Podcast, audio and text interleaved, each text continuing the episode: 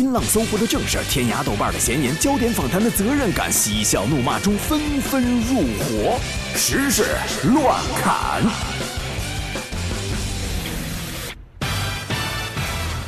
时事乱砍第一条，我们来说一说养生节目。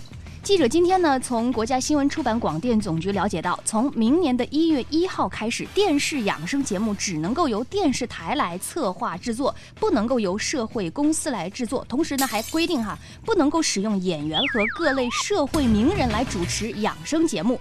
其中的这些咨询电话呢，必须由电视台或者频道设立，并且只能够在片尾来提示，要严格的按照广告管理规定来进行管理。嗯。这个说实话呀，我在这儿可能又爆料了。我经常会干这种事儿，但是我只是代表我个人的观点，不代表本台立场。现在在个别的电视台，不论是卫视还是地市级的电视台当中，有很多的广告。存在着虚假广告的嫌疑，我为我自己说的话负责任。你比如说呀，所谓的专家，第一你不知道他什么资质，第二你不知道他是哪个医院的医生，这种现象比比皆是。比如说他有明明是卖什么某一种膏药啊，或者某一种药，然后打着说你是祖传的多少代多少代的，这里边就有很多是虚假宣传的，包括一些所谓的专家没有得到一些认证。比如说非常明显的，当年有个叫张武本的。对不对？喝绿豆汤，喝绿豆汤等等等等。那很多的中老年朋友，比如说像我们这个年龄的爸妈，岁数也都基本上是五六十岁了。嗯嗯。他平时可能社会阅历也有限，看着你这样的养生节目，就觉得哎呦，好像这人真是大师，特别对我们好。再加上我爸我妈那一代或者爷爷奶奶那一代，他们对于电视台的忠诚度非常高，觉得那是非常有权威的，这是电视台说的。可是。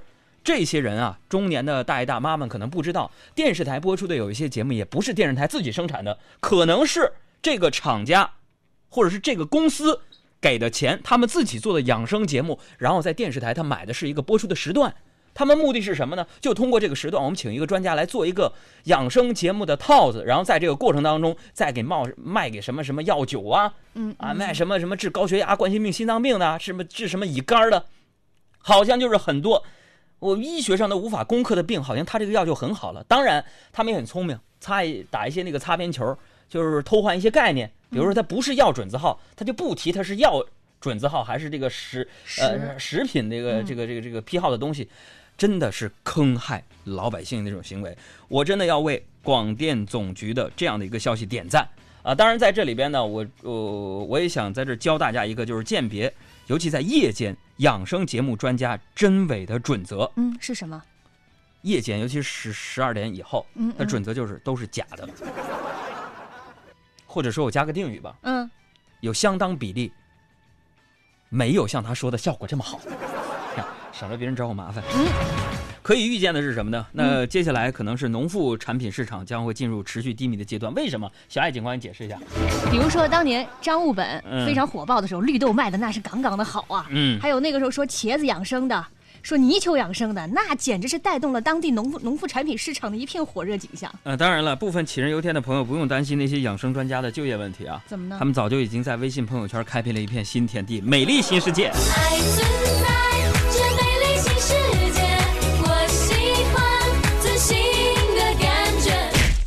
我在这还想说几句话，这个我不说不痛快啊。就是你看啊，非得要等到各个电视台，不论是咱们这个本地的，还是全国的这些卫视的呀也好的这样的电视台，能不能不给咱们媒体人丢脸？虽然说现在电台也好，电视台也好，有这个广告创创收任务，嗯，比如说每年呢，它可能要呃广告要经营达到什么样的一个标准，但是那些明明就是有问题的广告，为什么你还啊？背道而驰的把这个广告去上播呢？啊，电视台你是睁一只眼闭一只眼吗？还是真的你没有办法去播出这个节目？人家湖南卫视、浙江卫视为什么不播这类的节目呢？啊，不要以赚不到钱为借口，说每年我有这么这么多任务，不这么整怎么办？你把节目提升起来，像我们节目，我能给你卖药吗？啊，这说的有点嘚瑟了，是吧？我们不卖药，但是要给大家介绍一个健康的一个规定。嗯啊，这个日常防护型口罩技术规范呢，预计今年底前呢将会公布一个征求意见稿。嗯，也就是说未来哈将会有可能根据大气的污染程度，将这个口罩分成不同的等级，比如说重度污染适用、中度污染适用和轻度污染适用。那针对不同的人群设定不同的呼气阻力指标，然后对你经常能看到的这些口罩进行一个分类。啊，咱先说点别的啊。嗯，首先咱不得不承认啊，这北京不愧是娱乐文化中心啊。怎么呢？这个前几天我走在街上啊，明星随处可见，都是这个口罩、帽子、墨镜齐上阵的，都好像明星一样。那么说到这个口罩啊，嗯那么现在问题来了，嗯口罩技术哪家强呢？啊，这个雾霾口罩知识普及，我想给大家去介绍一下口罩的知识普及的内容。首先，N95 口罩是工业用防尘口罩，防 PM 二点五肯定是没有问题的。但是根据德国的劳保条例，工人每次佩戴 N95 口罩不能超过半小时，因为半小时之后必须摘下口罩，正常呼吸半小时以上，否则呢有可能对呼吸系统造成永久性的损伤。老人、小孩更不易使用，这就是会呼吸的痛啊。想念是会呼吸的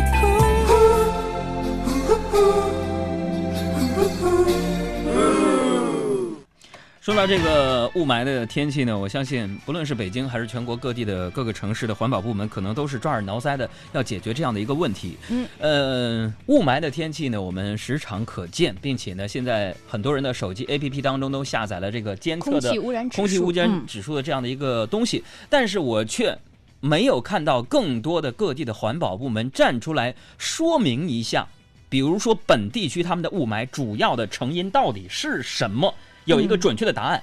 现在我们专家那么多，学者那么多，环境领域的人那么多，是不是各地的部门应该站出来，好好的去给这些市民去解释一下，这个雾霾的成因到底是什么？在我们城市的建设的过程当中，一面发展城市的建设，一面我们也要注重这个城市的保护。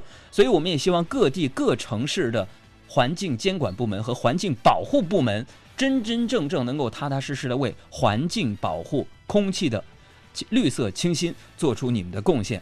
这才是我们民众想要看到的。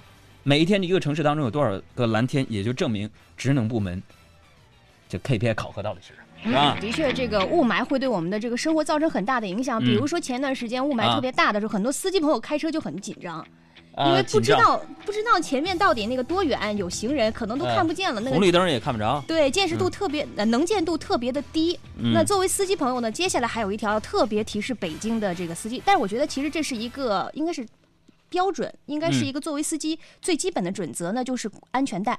啊，北京交管部门呢，接下来将会强力的整治司机还有乘客不系这个安全带这样的一个违法行为。司机不系安全带呢，将会被罚款五十块钱；如果在高速或者城市快速路不系这个安全带的话呢，还将被扣两分；如果是乘客不系安全带的话呢，将被罚二十块钱。啊，那么检验有没有系安全带的最终后果包括交警的肉眼、探头的电子眼以及死神之眼，大家看着办吧啊。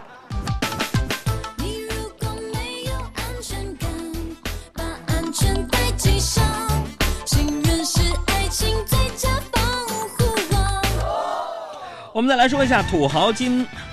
呃，这是今天那条新闻，不光手机有土豪金，连轿车都有土豪金了。嗯，啊，今天早上的时候，我们打开朋友圈啊或者微博都会看到，昨天的厦门出现了一辆土豪金的甲壳虫的轿车。这个轿车呢，用一万九千九百九十八门的这个五毛钱的硬币，花了四天粘在了一辆甲壳虫的这个车身上面，看上去呢就是金光闪闪的。不过哈，交警部门也表示说，这辆车其实已经违反了有关规定，一旦它上路的话呢，将会面临两百块钱的罚款，并且责令哈把这个。这些这个贴上去的五毛硬币全部拆除，而律师也称呢，这项举动可能涉嫌故意损毁人民币，是要被罚款的。哎，这也告诉我们一个道理，嗯，这个贴甲壳虫的，哎，这嗯甲壳虫的这个人，为了避免马路上碰瓷儿人员要钱而误伤自己，真是煞费苦心呐、这是为什么呢？啊，为什么碰瓷儿人员向这辆车贴了这么多硬币呢？首先，他肯定不是一个这个密集恐惧症。我看了，我天哪，我就有点看着那个癞蛤蟆的感觉。其实之啊前你有，你记不记得，就是在俄罗斯有一个嗯这个所谓的这个土豪女，嗯也是往这个车上贴了闪闪发光，不过人家贴的是钻石。嗯，嗯，那你贴了那么多钻石也好，或者金钱也好啊，嗯。你我给他个建议，如果你真想上道的话呢，防止这个车身被毁，嗯。你可以再改装一个外置的音箱，然后播林俊杰的那首歌，提示行人对这个车不要做以下行为，就是请你不要到处勾勾找我请你不要到处抠抠。咱来说说泡面吧。嗯，日前呢，网络热传的一张据称来自于中国矿业大学内务整理条例的照片，被称达到了巅峰。什么呢？其中一条对于马桶的洁净度提出要求，说要能泡面并自己欣喜的吃下去。我这个亲娘四舅姥爷啊，学校的学生工作处有关负责人就表示了。啊，我们要求这个马桶泡面的标准是属实的，但是是一种夸张的说辞啊，至少能达到这个在马桶边上吃东西的这个程度啊。程度要达到在马桶边上吃东西。嗯，我不得不说，部分学生的心理素质是亟待加强啊。嗯，你难道忘了那些曾经在网上疯传的冰块菌落总数高于马桶水的传言了吗？是不是？还是那句话，宿舍卫生标准条件是超乎常理的事情。那么，垃圾桶里不能有垃圾，洗衣桶里不能装衣服，挂钩上不能挂东西，桌子上不能放零食，床上还不能躺人。这个规定，我个人认为有点过了。睡在我上铺的兄弟，睡在我寂寞的回忆。刚一睡着，给你吓醒了，你踹一下，不睡了，瞪眼瞅你那睡。当时我们军训就这样。哎，有人给你提出意见了，HDR 说小爱系在这儿应该念系系安全带，对吗？系鞋带儿，这上周那个技能大赛，特意我还去学习了呀。是吗？系鞋带儿，不是念技吗？戏，这是我上周技能大赛特意学会的我一个。们海里最近在组织技能大赛呀，我们也非常荣幸。对，而且啊，要告诉大家一个消息，海洋不让我说啊，能说吗？呃，你没关系了呀。呃，上周呢，中央台是进行了一个职工技能大赛，然后什么职工技能大赛是什么意思？哎，就是呢，中央台的所有有的主持人一起来大练，兵分为了不同的这个项目和类别。嗯那我们的海洋同学呢，参加了其中的一项比赛，那就是脱口秀比赛。啊，然后呢，这个海洋啊，我觉得你特别不地道。哈哈，海洋以超越第二名七分的巨大差距，你想人家都差零点几分，他以七分的巨大差距拿得了脱口秀组别的第一名。你说你厚道不？好好，咱们不提这事儿了。听众又该说了，你们节目组又自己显摆自己，不就是在中央台拿了个第一，有啥了不起？这个脱口秀毕竟是咱们研究的方向嘛，嗯得了第一有啥？但是跟大家分享一下也是好的嘛。对对这位对你们喜欢的两个主持人没，我们两个人拿了第一，你们没白喜欢一场，是不是？嗯，谢谢你们。好，我们再来说下面这条新闻，说的是什么呢？嗯楚天都市报报道说，在汉口一个相亲的 party 上，一位马先生和一名女中学教师在那儿相亲。嗯，那这个马先生呢，就早早的在指定地点等候了，嗯这女孩却没有出现。约定的时间过去了三个小时之后，这个女孩呢才姗姗来迟，并且称：“其实我早就来了，我就一直在马路对面观察你。你看你三个小时都等不了，怎么表现你的诚意呀？”这马先生当场就翻脸，我伺候不了你这个公主，我滚不行吗？哎，看这条新闻挺有意思，网友们呢也纷纷吐槽啊。我想说，只能怪马先生对这个相亲对象了解程度还不够啊。怎么呢啊？嗯你看这名女教师可是班主任呢，嗯，班主任喜欢什么？嗯，躲在教室后边窗户往外看呢。你到我身边，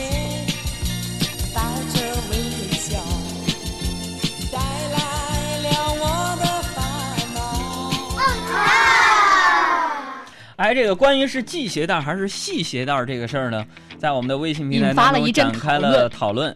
呃，这个呢，我还是要小爱再一次求证一下，回头我们再查查。本来我们也是念系，但是新版词典好像是要系，但是我觉得好像是不是你听错了？根据我们的技能大赛，它是以最新一版的这个汉语词典的这个注音嗯来进行一个这个规定，查查吧，一一定要查最新版的。看看是不是这这么回事儿。我们接着说新闻。嗯，大家不知道还记不记得前前两天我们说过，这个普京之前哈是放生了几头老虎，其中有一头的说已经这个越过了中俄边境。那最近的俄黑龙江的边防部门就称说，发现了疑似俄罗斯总统普京放生的这个东北虎哈，在罗北边境袭击了农户的鸡舍，吃掉了五只甲鸡。那么我的天呐，这个我希望建议这个农户申请国际赔偿。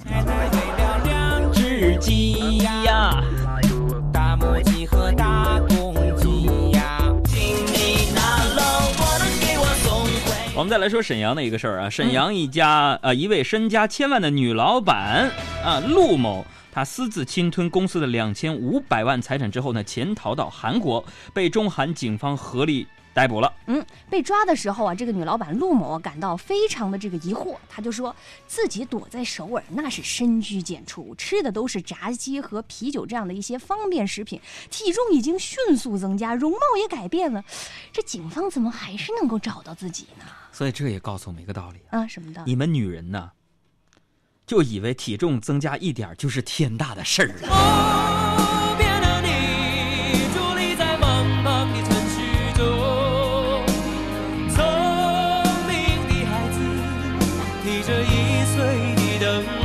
世界最潮的脱口秀玩乐模式已经入侵你的广播世界，别掉队，拿出你的乐观态度，要玩就玩大的，玩到让所有人都目瞪口呆，玩到整个节目播什么都听你安排，由内而外把你征服。